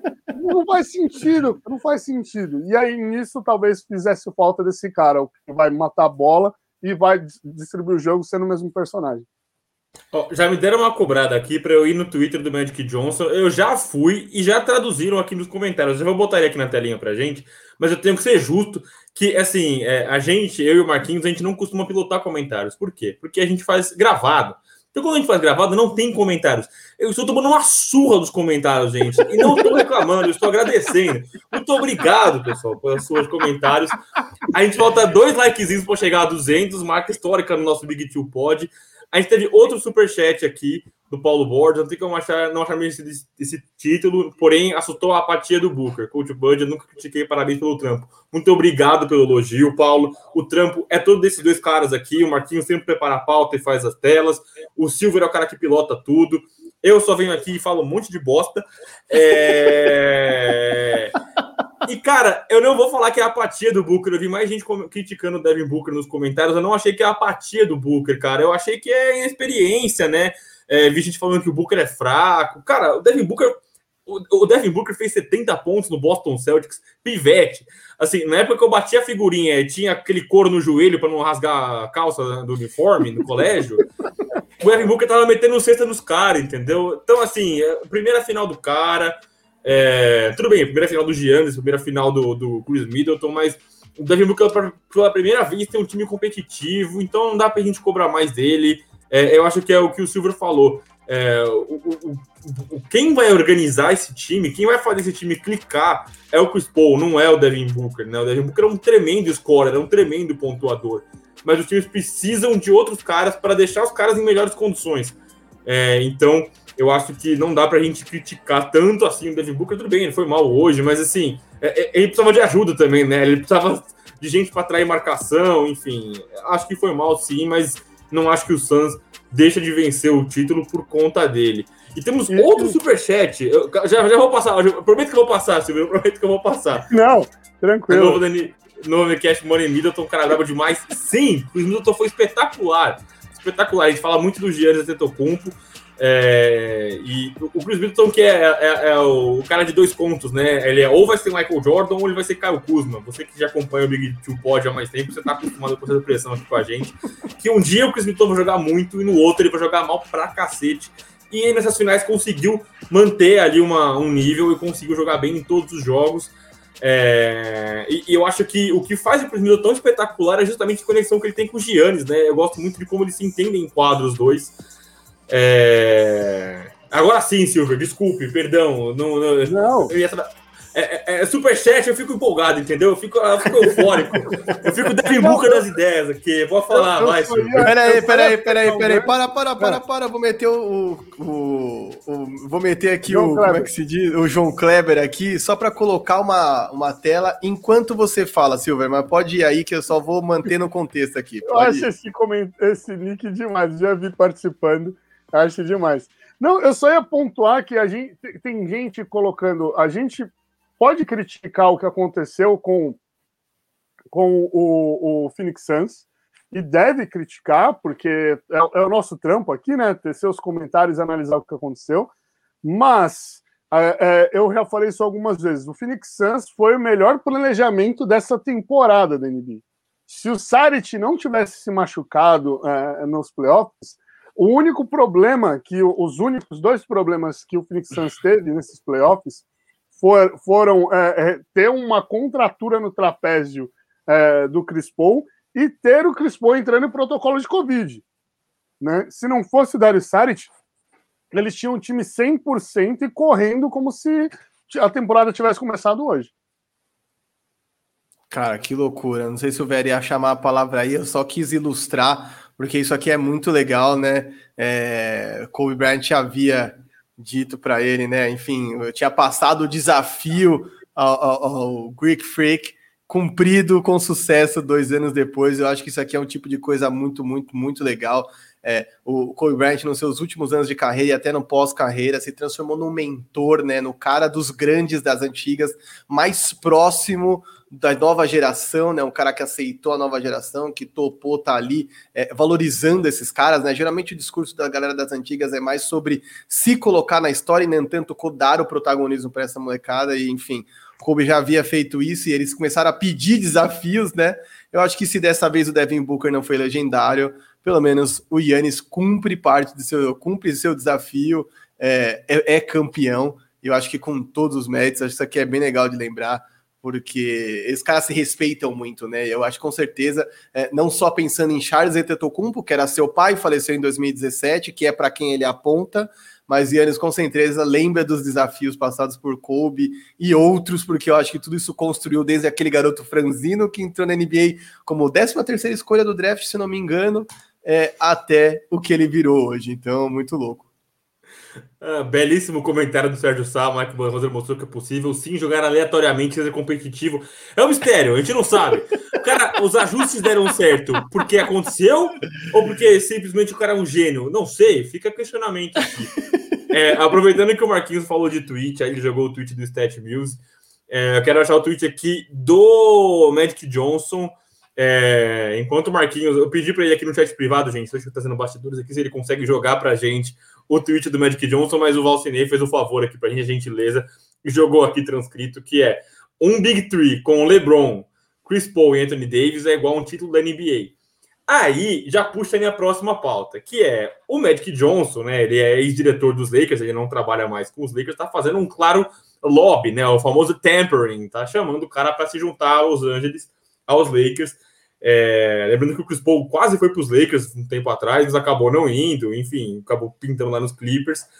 E aí, a, a minha questão é a seguinte, Marquinhos, vou devolver a pergunta a você e o Silver. É, com o Chris Paul, é, é, eu acho que todos nós, todos nós aqui, a gente não, não, não nunca diminuímos o, o, Milwaukee Bucks, mas pelo jeito, pelo andar da carruagem, como diria meu pai, é, se via um Suns nadando para um, um anel e muita gente imaginou, pô, Santos campeão, Chris Paul finalmente ganhando um título e pá. E aí, talvez eu imaginava que ele fosse ter uma sequência, né? Que talvez ele se encontrasse ali em Phoenix, até pela história que ele tem junto com. Aí, pronto, está na tela. Quem nos, quem nos assiste consegue ver na tela aí o tweet do Magic Johnson, um Big Three, um Big Three com LeBron, Chris Bosh, com Chris Bosh, olha eu. Com LeBron, Chris Paul e Anthony, Anthony Davis é um título da NBA. Big Three Marquinhos, só isso que está na sua tela, eu, Marquinhos e Silver. É... E aí eu via ele se identificando muito com o Phoenix, né? Pô, ele encontrou uma franquia para chamar dele, é... relacionamento com o Monte Williams. E o Chris Paul, ele é expiring, né? Ele é o último ano de contrato. Ele tem um contrato rechonchudíssimo. E aí, eu não, eu não sei se essa derrota nas finais agora não atrapalha, e aí não sei se atrapalha, mas interfere no futuro dele no Phoenix Suns. Que você, você vem comigo nessa, Diego Silver? Ó, oh, eu falei hoje. O, o, Chris, o Chris Paul acho que é um caso bem diferente, bem, bem, bem diferente mesmo. Porque é, a família do Chris Paul, ela mora na Califórnia. Né? E, e curiosamente, o, a família do Chris Paul não mora com ele nas cidades que ele joga, porque ele optou por é, não tirar os filhos da escola e tudo mais. Então, toda folga ele vai para Califórnia ficar com os filhos. O protocolo de Covid, ele foi para casa da família dele. Então, eu acho que se ele. Eu não acredito que ele saia do Phoenix Suns. Mas, se ele sair do Phoenix Suns, ele vai para alguma franquia da Califórnia por, por logística. Por logística. por logística. Assim, é tipo, é isso. Não disse qual, joguei no ar. Joguei no ar. Putz, grilo. Eu joguei no ah, ar. Não, mas é, eu, eu, realmente eu não acho que ele saia do Phoenix Suns. Eu acho que ele não tem esse. É, é, pelo, pelo menos se eu fosse GM do Phoenix Suns, eu tentaria fazer alguma coisa para ele continuar e reforçaria para. Né, para tipo, ele construir uma, uma história numa franquia e transformar essa franquia em campeão uh, em campeã. Uh, se eu fosse GM do Phoenix Suns, mas, né, sei lá. Cara, eu vou ser honesto, hein, mano. Eu vou, vou, dar, vou dar a letra aqui, ser honesto. Eu não acho que há razões para que a gente veja, embora o impacto do Chris Paul não possa ser subestimado e ele esteja na mesma janela de tempo que LeBron James, é sempre muito importante observar isso, né? Quando você monta um time campeão, embora seja ideal que você tenha uma mistura entre veteranos e, e novatos, o ideal é que as suas grandes estrelas estejam na mesma janela, né? Ou próximo da mesma janela. Isso é, por exemplo, o que acontece no Warriors dinastia, né? Clay Thompson uh, Stephen Curry e Draymond Green estão todos na mesma janela, inclusive quando o Kevin Durant estava lá, a mesma coisa, né? idades próximas até, em momentos da carreira e tudo mais. Acho que isso facilita o entendimento de várias coisas lá dentro. É, óbvio, né? Dá para ver que a janela dentro do, do Suns é bem diferente, né? Devin Booker vai ter muitos mais anos aí para brigar que um cara como Chris Paul tem. Eu acho que isso faz alguma diferença. É, e assim, eu não sei, né, cara? Para mim me parece uma coisa doida, porque assim, dizer que o Chris Paul tem problema para pagar boleto é sacanagem, né? Quer dizer, não é que o Chris Paul tem que jogar pela grana daqui para frente, mas ele ainda persegue um contrato grande. E aí eu de verdade, se fosse vocês, torcendo aí por um para a vinda de uma terceira estrela para o Leicão, para o Leicão da massa da, da Esther Ribani, nosso é, Lakers. Nosso Lakers, nosso, nosso Lakers. É, eu estaria de olho no Damon Lillard numa troca. Eu estaria de olho no, cara mais novo que pudesse estar na mesma janela do Anthony Davis. E não um cara que estivesse na janela do LeBron, que já tá perto do fim. Então, assim, eu, eu acho que assim, se o Chris Paul falar, puta, vou dar buyout e vou aceitar o que o Lakers quiser por, por uma corrida ao lado do meu amigo do Banana Bolt, beleza. Mas o Lakers se sacrificar num teto salarial já comprometido para ter um cara com uma idade avançada que mais uma vez chegou no final da temporada capengando, capengando, vamos ser honestos, capengando, teve problema no ombro, teve problema de Covid, é, se arrastou em quadra, mesmo com a boa marcação de Holiday, não estava bem, claramente exausto. É, então, assim, eu não sei se é disso que esse Lakers precisa, quer dizer, um Lakers que se organizou para voltar a brigar no longo prazo, médio longo prazo, né? Um Lakers que com certeza, se não tivesse sido tão afetado pelas contusões esse ano, teria brigado de maneira mais honrosa, né? Porque vamos ser honestos que ali, quando o Anthony Davis começa a mancar e rolar no chão, a coisa já estava degringolada já, né? Então, assim, acho que teria pelo menos brigado. Não sei se teria eliminado o Phoenix Suns, mas teria brigado mais de igual para igual. Então, não sei. Eu, de verdade, sonharia com um cara mais jovem, sonharia com Damian, Damian Lillard da vida, já que é para sonhar, como diz uma pessoa muito importante para mim, sonhar pequeno e sonhar grande dá o mesmo tamanho. Dá o mesmo tamanho de trabalho. Então, assim, sonha com o Damian Lillard, não sonha com o Chris Paul, porque eu acho que ele é muito bom, teve sua importância mas talvez não tenha tantos anos assim em alto nível para oferecer. Então, minha humilde opinião, não vejo o Chris Paul indo para para Califórnia, vejo ele continuando lá, só que cobrando seu preço, né? O que coloca o Phoenix Suns numa, numa sinuca de bico que aí sim eu devolvo para os senhores, devolvo para quem tiver nos comentários. Vale a pena pagar mais ainda do que o Chris Paul já recebe, porque ele vai dar opt-out desse contrato dele e se jogar no mercado de free agency? É, sendo que o Phoenix Suns precisa de outras ferramentas mais talentosas? Eis a pergunta. Fala aí, velho, o que você acha? É, vou convidar aqui o pessoal que está nos comentários com a gente, que hoje estão me debulhando aqui, estou exausto com os comentários, mas sigo aqui na missão. É, especialmente um abraço aqui para o Guilherme Locatelli, nosso DJ X, que está sempre com a gente também. O Sérgio Saio está sempre com a gente, o Bruno Lopes está sempre com a gente. Tem muita gente que está aqui com a gente, é, torcedores fiéis, é, é, é não é, ouvintes fiéis da gente. É, Cara, é, é, a questão é: se você não pagar isso pro Chris Paul, você falou que ele vai cobrar o preço dele. É, é, impossível ele cobrar o preço que ele pagou nessa última temporada. Ele ganhou 44 milhões nesse último ano. Foi um contrato bizonho amarrado lá no Houston Rockets. É impossível, ele não, não se valorizou. É, a, história dele, a narrativa foi dessa forma, né? Ele se valorizou muito até os playoffs, e nos playoffs ele acabou desmontando. Quer dizer, nem nos playoffs, né? Se você lembrar ali ele teve o point god dele, né? 41 pontos ali na vitória contra o, os Angeles Clippers, se eu não me engano, que aí passou de fase. É... Aliás, eu falei uma besteira aqui. Eu falei que o DeAndre Ayton enfrentou o Rudy Gobert, mas não enfrentou, porque quem passou foi os Angeles Clippers. Perdão, galera. A, a, a, a madrugada faz isso com a gente. É... Mas eu acho que esse gostinho no final, eu acho que derruba né, um pouquinho o Chris Paul. Acho que não consegue é, pedir o que ele estava ganhando nesse momento. Eu não consigo imaginar o Chris Paul é, recebendo esse salário, e mesmo que seja longe de Phoenix, né? Não sei se um time que tem espaço no, no, no cap poderia pagar isso e trazer ele. Não sei. É, é a cara do Knicks isso sempre, né? A gente sempre leva pro, pro, New, pro New York Knicks porque é a cara do Knicks isso.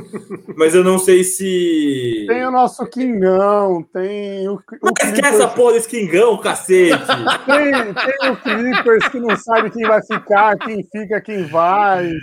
Ah, o Kawhi deve ir para algum outro lugar aí, vai liberar folha salarial. Ah, tem, tem, tem os outros times da Califa aí. Eu só ia fazer só uma observação rápida. Hoje, é, eu abri aqui para olhar, tá? É, o Chris Paul é o segundo maior salário da NBA nesta temporada, tá? Stephen Curry o primeiro, Chris Paul junto com Westbrook, segundo dos maiores salários da NBA. Será que vale a pena pagar isso para um cara com uma idade tão avançada, tão cansado, com um histórico desse? Não sei. Acho que a galera pode mandar nos comentários aí, principalmente se queria CP3 no seu time, porque muitos times têm espaço para investir no CP3. O que eu não sei é se vale a pena, né? De novo, joga essa questão aí para você, Silver, porque para mim o Santos precisa de mais ferramentas para voltar a brigar em alto nível. Temporada que vem tem a volta de Clay Thompson, Stephen Curry, Draymond Green. É, vão ter muitos times se reforçando. O Pelicans com certeza vai fazer de tudo para que o Zion Williamson pelo menos chegue aos playoffs. É, e eu acho que se um Portland Trail Blazers pode estar é, se vendo prestes a implodir, muitas outras franquias do Oeste vão seguir fortes ou ficarem mais fortes ainda. Vale a pena para esse Phoenix se amarrar em Chris Paul e comprometer teto salarial? Tem, tem um lance, tem um, tem um negócio que talvez, o, se eu fosse o Chris Paul, 36 anos, pensando que ele não precisa de dinheiro, não é que eu vou abrir, não é que eu vou me desvalorizar, mas eu vou aceitar um contrato que faça sentido para reforçar o time, né? É, até porque, convenhamos, né? O Chris Paul tem 36, mas a gente tem um Mike Conley com 33 que é free agent. E se for para ter um cara que leva a bola, que é um bom armador e sabe definir, três anos mais novo, experiente, né, que receberia menos, né? Talvez não seja tanta vantagem assim o Chris Paul querer colocar tarimba na mesa e falar assim, então, eu vou receber o quanto que eu quero receber. Eles vão falar, então, mas eu vou trazer o Mike Conley, ó. Tchau. E aí o Chris Paul vai ganhar o que ele quiser ganhar onde? Tipo, o que, o que seria o teto pra, da categoria dele? Onde? No, beleza, no, no, no Pelicans. Mas até onde esse Pelicans vai? Só com Zion? Ah, vai, sobra. É, e é, é isso, vai sobrar quem? O Portland Trail Blazers, que pode começar um rebuilding perdendo o, o Damian Lillard, vai pagar, eu vou pagar o seu máximo, vem para cá. Tipo, não sobra, não sobra muita opção. Ah, vai pegar um contrato de, de, de um contrato no, no, no, Detroit Pistons. Vai voltar pro, pro, pro Clippers. Não sei. Dureza, né? Dureza. Eu coloquei até aí antes do. do acho que o Vero colocou o Rebodank aí, acabou tapando um pouquinho, mas dá pra vocês verem o que interessa, que é Chris Paul e Russell Westbrook no topo dos caras mais bem pagos da liga neste exato momento. E, enfim, estamos aqui vendo alguns contratos meio bizarros, né? Não vou nem mencionar John Wall. Mas, enfim, é isso, né? NBA é oferta e demanda e momento. O cara tem uma temporada incrível, ele perde o preço dele, aí a quem pague. É sempre isso. Não, mas a minha questão é: se você não renovar com. Você, o, o, Silver falou do Mike Conley. Cara, eu não sei se o Mike Conley consegue ser a liderança que é o Chris Paul, entendeu? E eu acho que eh, você não consegue ver no mercado peças que vão conseguir fazer o Suns encaixar como encaixaram. É, eu concordo que o Chris Paul ficou faltando nessas, nessas. subiu nas finais, especialmente nesses últimos jogos. Eu acho que pesou muito a idade, eu acho que pesou a marcação do Drew Holiday, eu acho que pesou muita coisa para cima dele. Acho que até pesou, é, é, não tem gente usando o termo pipoca, eu acho pesado pipoca, mas eu acho que faltou um pouquinho de, de, de rancheiros, como o Marquinhos gosta que eu use. É, faltou um pouquinho, né? Lá na, na, na, parte final, até porque a primeira final dele, com 36 anos, a primeira final que ele disputa, mas eu não sei se você consegue fazer coisa melhor no mercado, cara. É, é, eu acho que talvez fosse interesse duplo ali, né? Da franquia e do jogador que ele permanecesse por lá. E aí talvez os dois abrissem mão um pouquinho até chegar um, um denominador comum para ele não ganhar essa bala que ele ganhou nesse momento, né? Não, eu acho, de verdade, sem dúvida, sem dúvida. Eu acho que é engraçado, né? Nós vamos ter uma temporada, uma, uma off-season, né? Com muitos free agents interessantes, muitos mesmo, né? Assim, óbvio, tem caras que não vão sair de seus times como o Stephen Curry, mas assim, muita gente que pode se tornar free agent por opção própria ou que será free agent, e eu acho que a gente vai ter pelo menos narrativas interessantes, né? O, o para mim o Damon Lillard já jogou a merda no ventilador já e já vai pedir a troca ou o CJ McCollum vai rodar, porque assim, ele não vai tolerar mais uma temporada como foi essa última. É, então acho que vai ter muita gente interessante, enquanto o Silver, enfim, aborda essa coisa do Chris Paul e, e até, enfim, o quanto vale a pena investir, se você vale a pena sonhar com um cara desse, porque ele realmente muda o patamar dos times pelos quais ele passa, e isso Sim. não pode ser negado. É, mas eu vou tentar até abrir aqui a lista de free agents da temporada que vem, porque, meu amigo, tem muita coisa boa e eu acho que, enfim, se, se o Chris Paul achou que ele ia poder pedir o que ele queria, essas finais talvez não deem todo o crédito, que inclusive talvez ele mereça, né? Bom, eu, eu acho que o Chris Paul ele não tem essa, essa personalidade de falar. Eu, ainda mais pensando no momento de já tem uma família feita, né? já, já ganhei o dinheiro da vida. É, eu não acho que ele tem essa personalidade de querer falar, ah, gente, eu quero ganhar o quanto eu, eu mereço ganhar. Acho que ele tem mais isso de vamos construir algo, vamos deixar um futuro. Eu quero plantar uma árvore em, em Phoenix. Eu acho que ele, ele, ele tem muito isso. E aí talvez se a gente parar para pensar que a gente tem um um dois bons ali em, Phoenix, ou eles trazerem um outro ala para ser um ala titular é, é, com, característica, com características táticas interessantes, e aí você acabando, acaba de, de alguma maneira é, é estendendo as limitações do banco, porque alguém que estava jogando titular vai para o banco, talvez seja, seja uma, uma boa opção. Né? E aí, é, é, essa janela de free agency é maravilhosa nisso ou, quem sabe, pegar algum desses resquícios das trocas que devem acontecer, é, dos jogadores que são é, prospectos ou não para aumentar a profundidade do banco de reservas, mas ainda assim tem que pensar em o Chris Paul, o Chris Paul aceitaria um contrato menor em Phoenix. Se eu fosse GM do Phoenix Suns, eu não, eu, eu tentaria acordar esse, essa coisa bom para todo mundo. Ó, você ganha aqui 10 mil a menos, eu consigo trazer aqui um, um ala maravilhoso com essas 10 mil aqui que você vai deixar para gente, entendeu? É investimento, Cris você aposenta com anel.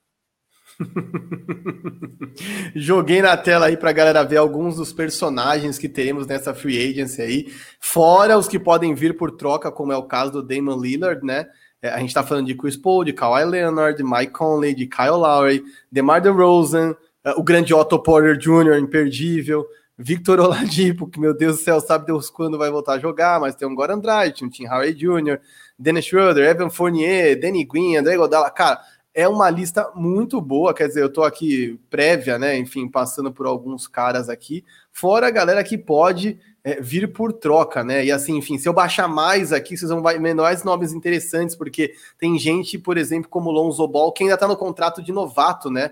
Então, é, enfim, é uma lista infindável de talentos aí que eu acho que vão estar disponíveis para a próxima temporada. E aí, enfim, se o Suns vai tentar se rever e entender o que ele tem que fazer para voltar a esse topo, né? Porque assim, o Phoenix Suns é uma equipe que, vamos lá, de novo, primeiros cinco anos de Devin Booker, cinco técnicos diferentes. É, essa, se não me engano, é a sexta temporada dele, ou é a quinta, agora me fugiu aqui o número exato. É, e eu acho que finalmente eles chegaram lá. E aí acho que eles vão fazer de tudo para voltar. Quer dizer, se o GM, é, se o dono do time era o maluco que colocou uma cabra, um bode, dentro da sala do GM para dizer que ele queria um Gold, para trazer um Gold para a equipe, eu acho que vai ser o cara que vai falar: eu quero esse gostinho de novo, eu quero voltar para cá, eu quero estar nas finais, porque para quem perde, sempre fica um gosto de que você perdeu nos detalhes, né? Puta, e se o Saret não se machuca? E se a gente tem mais um ala? E muitas vezes isso é um ajuste que realmente pode ser um ajuste simples. Se o Phoenix vai buscar essa reformulação, rebuild, vai entender o que vai fazer. Do outro lado, eu já acho que o Milwaukee Bucks está muito bem é, montado até pelas picks de draft que, enfim, trocou. Eu acho que eu vi alguém que mandou aqui que o Drew Holiday custou caro na vinda e agora em junho saiu de graça. E sim, concordo com você. Fui um dos que achou que ele tinha sido, é, que ia custado caro. Até acreditei essa coisa de ser um mercado menor, quer dizer, o mercado menor geralmente tem que oferecer mais coisas, seja salário, seja ativos dentro de uma troca. É mais difícil para o mercado menor atrair pessoas é, ou conseguir realizar trocas do que, por exemplo, é para um Lakers, para um Knicks, para um time que está num grande centro, né? Aqui, quando eu falo, eu falo grande centro. Não necessariamente times que têm histórias vencedoras. Então, o Spurs, por exemplo, tem muitos títulos, mas o Spurs, como cidade, San Antonio, é um mercado pequeno. Então, tem um pouco de overpaid, tem trocas mais estranhas, enfim. Mas ele custou caro lá e hoje a gente viu que saiu de graça. Quer dizer, era isso ou Eric Bledsoe? Então acho que o Bucks saiu muito bem. E aí eu queria parar um momento aqui, porque eu acho que a gente fez isso em algum momento esporadicamente, mas a gente não elogiou o suficiente esse cara que é taxado de Robin, comissário Gordon, é uma alopração, é o Alfred às vezes, é, que é o Chris Middleton, que foi incrível nessas finais, o quão decisivo esse cara foi. A gente brincou como ele entrava na montanha russa Jordan Caio Kuzma, Jordan Caio Kuzma, mas a verdade é que nos últimos jogos ele foi muito bem, foi muito consistente, muito sólido, e, e eu acho que ele é uma das maiores razões pelas quais o Bucks não precisa se implodir, nem pensar é, em nenhuma loucura, a não ser a manutenção de elenco para voltar forte para uma final no ano que vem. O que, que você acha, Vero? É, acho que a única peça que é expiring, né, é o PJ Tucker. E o PJ Tucker é um que vai se valorizar, né? O PJ Tucker é um que ganhou. É, é maluco, né? O que a gente sempre fala pra gente assistir sempre aos jogos e não só ficar preso no box score, né? O PJ Tucker, eu acho que se somar tudo que ele fez de ponto nacionais, não dá 20. Eu acho que o Marquinhos, em todo rachão, marcou mais pontos que o PJ Tucker. Mas ele é um cara que se valorizou pelo, porque ele entregou o que compraram, né? Foram atrás do PJ Tucker para trazer a defesa e o cara é um leão, o cara é um tratorzinho, né? É, mas acho que é a única peça, e aí não, não uso única peça como demérito, né? Como, ah, não, é substituível. Mas é, é por mais que eu goste muito do PJ Tucker, eu sou fã do PJ Tucker por N motivos, dentro da quadra, fora da quadra, enfim. Mas eu acho que. De tênis. Cara, mano, o PJ Tucker é diferente. O PJ Tucker aí é outro tipo de conversa, né? É, mas eu acho que os grandes ativos, como o Marquinhos gosta de usar, acho que os, os caras mais valiosos do elenco estão bem encaminhados ali. O Gênesis recentemente assinou um contrato gigantesco. É, e eu acho que muitas vezes os caras ficam com aquele sentimento de gratidão, né? Eu acho que mesmo o Joe Holiday é, são caras que devem é, permanecer aí. O Bucks tem tudo para bater nas finais de novo ano que vem, né?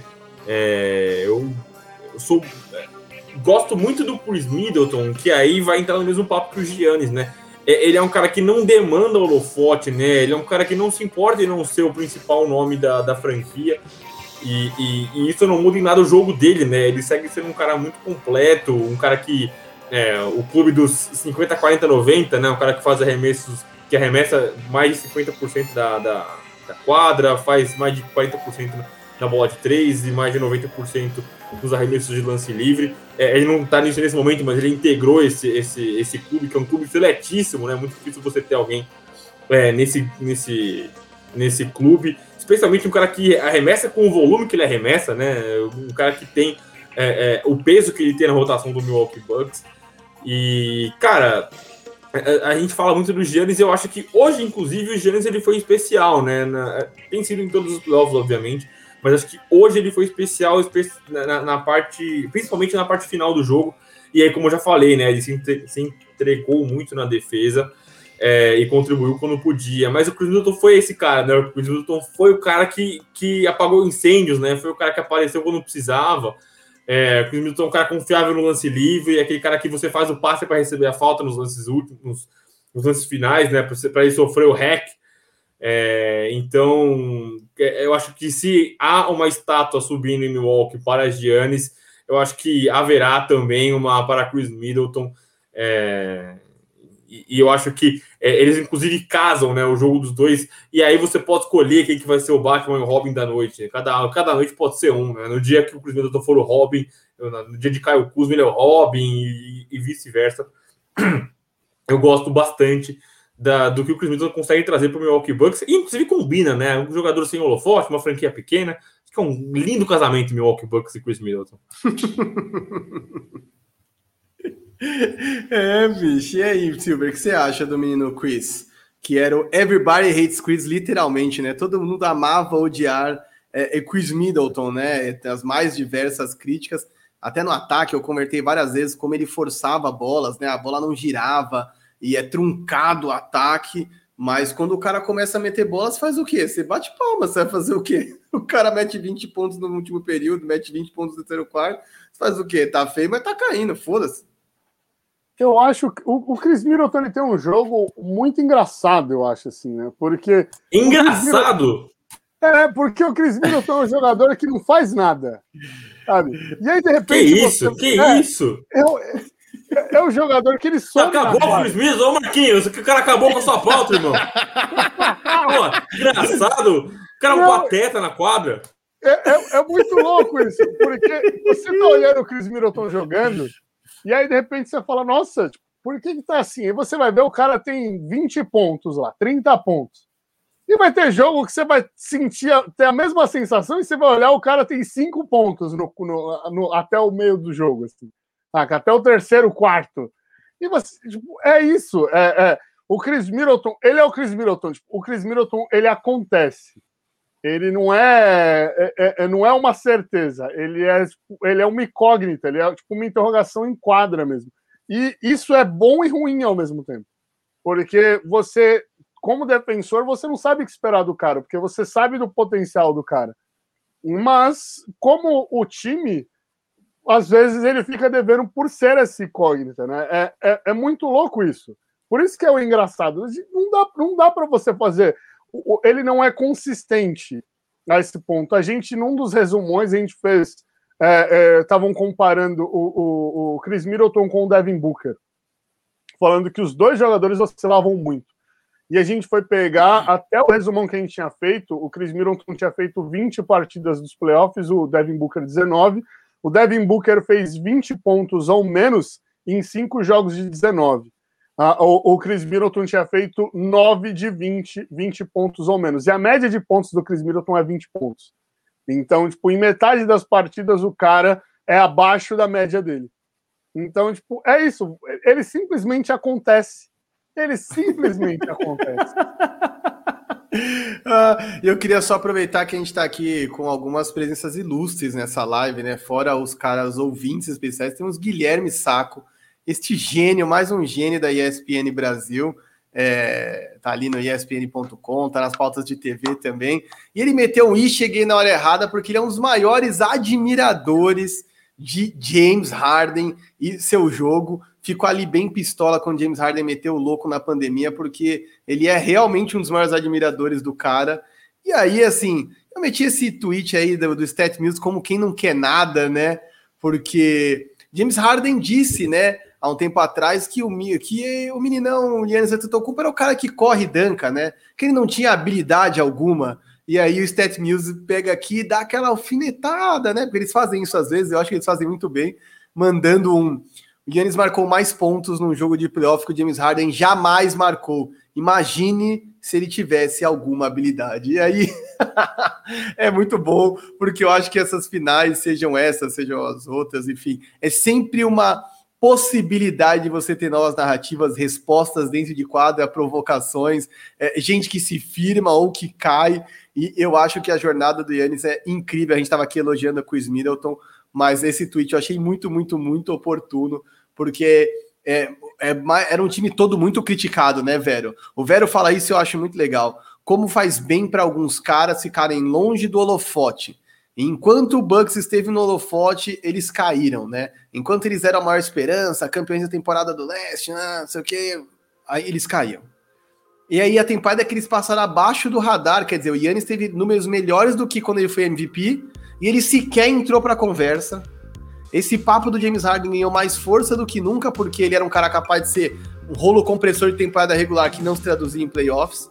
E hoje você tá aí vendo o cara sendo coroado, o Chris Middleton criticado sendo coroado, um Bob Portis saiu na mão com Mirotic sendo coroado, Chris Middleton, PJ Tucker eliminou um companheiro de Rockets por rodada e está sendo coroado. Uh, o Drew Holiday tem uma história incrível, né? Toda a jornada dentro e fora das quadras, né? Com a esposa e a coisa toda que ele tem é, dentro de quadra como jogador, enfim, demorou para se provar e ter seu valor, né? Vamos lembrar que antes dos Bucks ele estava lá em New Orleans, entendeu? Esquecidão.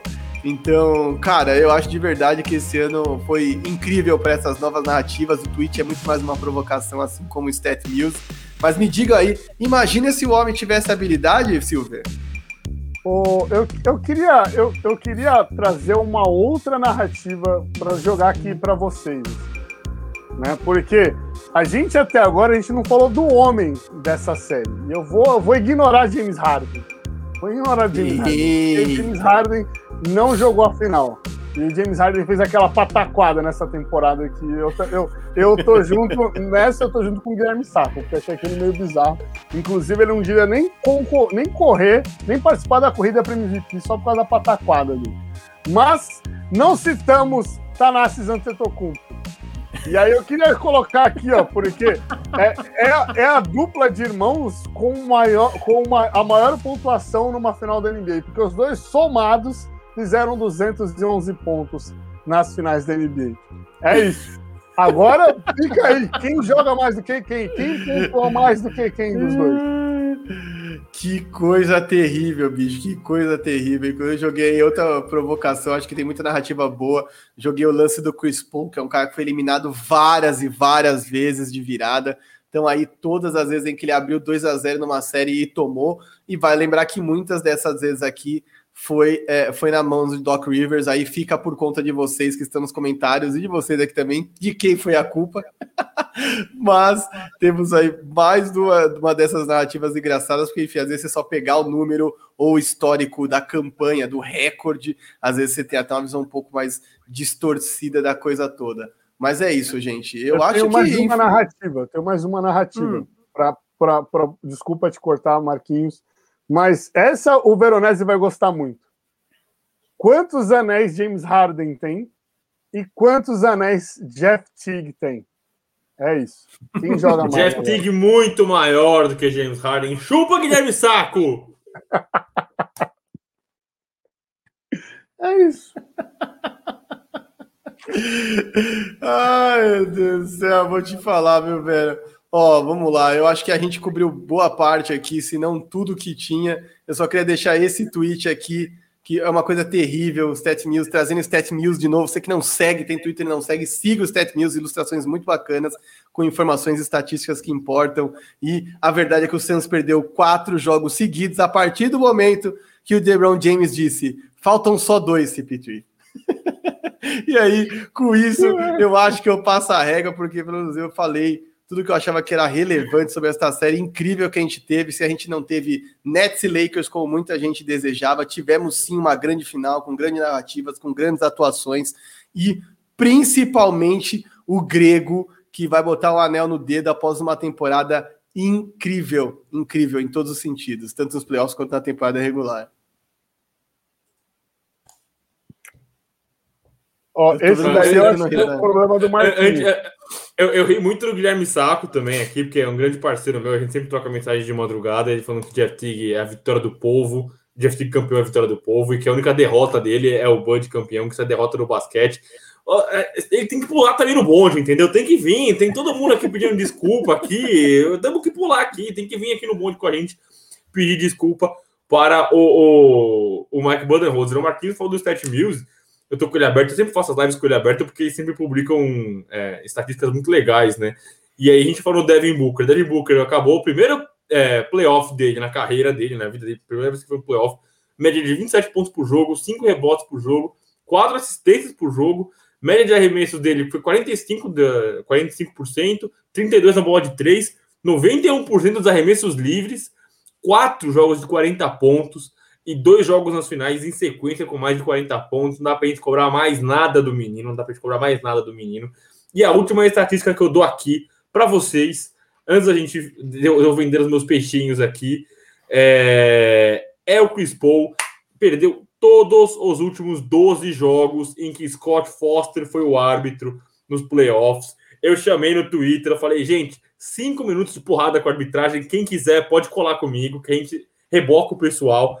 E aí eu não vou fazer, ah, não, porque roubaram para o Milwaukee Bucks. A arbitragem foi mais uma vez pavorosa para os dois lados, uma coisa pavorosa, terrível, asquerosa. É... Então, deixa a minha estatística do Chris Paul aqui por último, antes de eu vender meus peixinhos.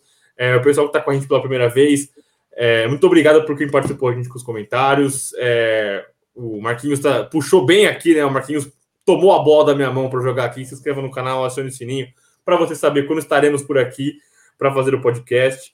É, e estou sempre por aqui, eu e o Marquinhos do Big Two Pod, a gente na voz e o Marquinhos e o Diego Silva aqui embaixo nas picapes.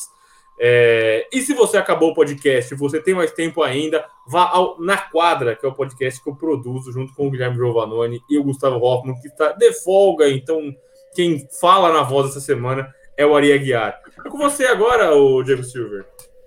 Não, ó, é, vocês ficaram falando um monte de mim quando vocês começaram o, o, o Big Two, o, o Budding Two hoje, mas eu preciso falar que o, o Big Two Pod é uma mão para fazer, porque esses caras, eles têm de verdade uma das maiores sincronias que eu já vi para produzir conteúdo de basquete na internet brasileira.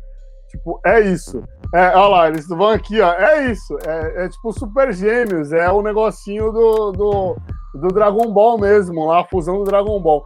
Porque é maravilhoso ouvir esses dois malucos falando. Tipo, é incrível e para mim é, é, muito fácil. Tanto que tem, tem dia que o Marquinhos pergunta, meia hora depois já tá lá, já tá, já tá, só falta não sei o que e tal, já tá feito aqui. Porque o trampo que os caras fazem, a forma como eles entregam esse trabalho é maravilhosa. Não poderia ser melhor do que o jeito que eles fazem. Acho que para ser melhor vai ser só num dia quando a gente puder fazer pessoalmente, assim, os dois um olhando na cara do outro, vocês apontando assim, o senhor não sabe o que o senhor está falando, seu fanfarrão, seu mão de rato. Só quando for um negócio assim, só quando o Marquinhos tiver um porrete para bater na mesa. Aí vai ser, aí vai ser melhor. Mas o trabalho que vocês fazem é maravilhoso. Eu sou eu, eu, eu mais me divirto fazendo, fazendo as edições do que é, é, tenho qualquer trabalho, porque, mano, vocês são maravilhosos, vocês são surreais, vocês são surreais, é isso. Que isso, gente. Queria agradecer todo mundo que foi com a gente até agora, meu. Muito obrigado. Os superchats, os comentários, quem se inscreveu, quem acionou o sininho. Então, muito, muito, muito obrigado a todos vocês, ao nosso Nick Fury e Diego, que o Vero já falou, ao Vero, que é uma sessão de terapia, isso aqui muitas vezes, das tensões e tudo mais do dia a dia. É um prazer imenso estar aqui. Primeira temporada da gente, né? Não é, não fez um ano de Big Two Pod, mas é a primeira temporada em que estamos com o podcast. Então aguardem, vai ter mais programa ainda falando de draft e tudo mais.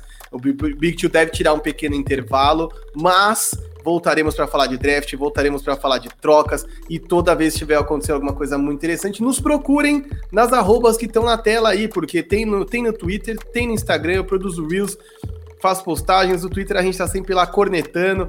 E, meu amigo, de conhecimento de Kardashians até estatísticas avançadas em NBA, vem que tem. É isso. Então, galera, muito, oh. muito, muito obrigado. Só para falar que amanhã a gente passa a régua na temporada, porque amanhã tem resumão primeira edição com Marcilov o, e, e, dois convidados, né? Porque amanhã vem o Igor Massali, do B-Ballers Oficial, e vem também o Ricardo Sabolito, do Jumper Brasil. E aí vai ser só gritaria e tapa na mesa amanhã. Amanhã é isso. Mal posso esperar. Então, para você que tem amigos que não aguentaram ficar até agora, manda para eles que amanhã tem mais área restritiva. E é isso. Muito, muito obrigado. Valeu.